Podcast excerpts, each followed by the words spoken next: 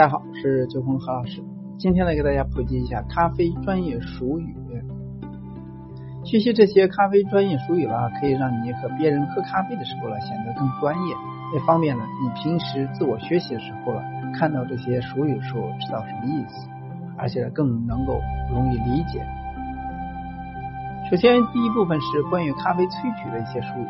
第一个是萃取，萃取两个字的源于拉丁文，意思是把某物挤压出来，或者是取得萃取物。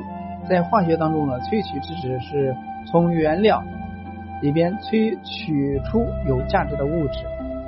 萃取方法呢有很多，是常见常见的是使用热水把风味从咖啡里边萃取出来。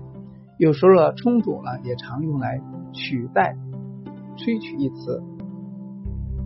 过度萃取。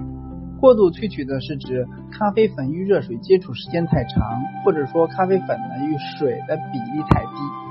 使用滴滤式咖啡机和冲煮浓缩的时候了，过度萃取噪音与研磨过细；以手工冲煮的时候了，则可能是萃取时间过长、水温过高，或者说导致过度萃取。过度萃取了会萃取出太多不想要的化学物质，比如说咖啡因。并且呢，让咖啡的味道变苦不均匀。相对应是萃取不足，萃取不足的指的是咖啡粉与热水接触时间太短，不足以从咖啡粉中萃取出所有的风味，这会让咖啡喝起来了口感单薄，味苦，并且呢不均衡。萃取不足也可能噪音与研磨过粗或者水温过低。如果说咖啡粉与水的比例过高，那么你将会得到萃取不足的浓咖啡。这样的咖啡呢，不仅缺乏咖啡应有的特色，而且呢，会带有苦味。萃取时间，萃取时间是指在粉水接触的时间。对好咖啡粉来，对好的咖啡来说呢，是很重要的原因，因为它的名词。如冲煮时间，或者说浸泡时间，也是指萃取时间。粉水比指的是粉和水的比例，为取得最佳的风味平衡，每一克咖啡粉与每一毫升的水都要至关重要。咖啡樱桃，咖啡樱桃是指咖啡树的果实，因为果皮颜色艳红，形状极似樱桃而名而得名。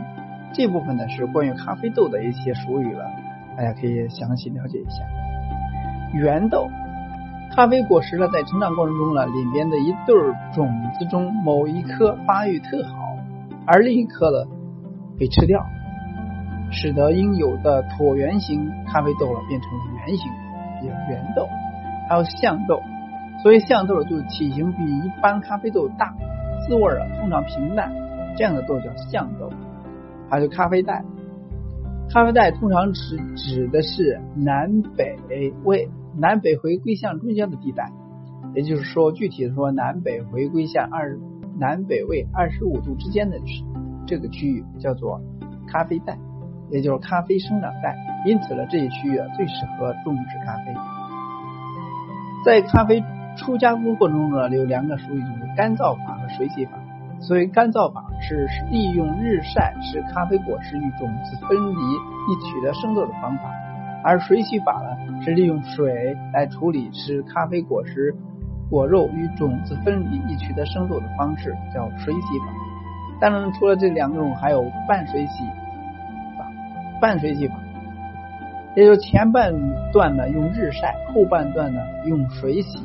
使果肉与种子分离以取得生豆的方式叫半水洗法。陈年豆，陈年豆是指将生豆在良好的状态下保存数年，据此呢培养出更沉深沉的风味，这叫陈年豆。精品咖啡，精品咖啡是从种植、采收到处理等极其细仔细的咖啡。有别于一般大量生产的咖啡，可以说咖啡界的顶尖产品。目前，美国与欧洲呢都有精品咖啡协会 （SCA） 啊和 SCAE，专门呢做精品咖啡推广。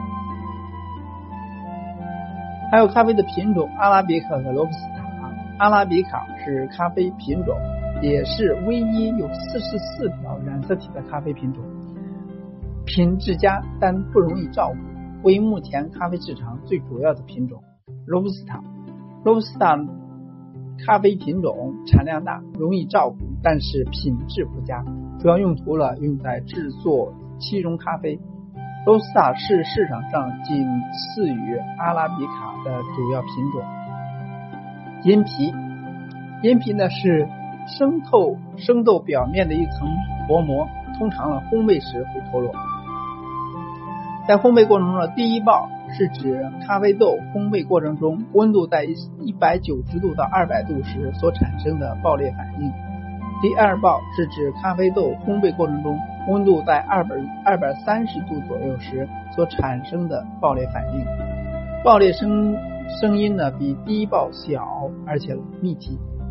排气反应是指咖啡豆烘焙完成以后了，继续排放二氧化碳的反应。养豆，所以养豆就是咖啡豆烘干以后了，不能立即饮用，而保存数天后让排气反应完成，使咖啡豆风味更完美。这个叫做养豆。还有瑕疵豆。外形破裂或者不正常，或者有虫蛀，或者说发霉的一些痕迹的一些生豆，叫做瑕疵豆。以上呢是两块是关于萃取和咖啡豆的一些术语了，先给大家普及一下。今天呢就先聊这么多。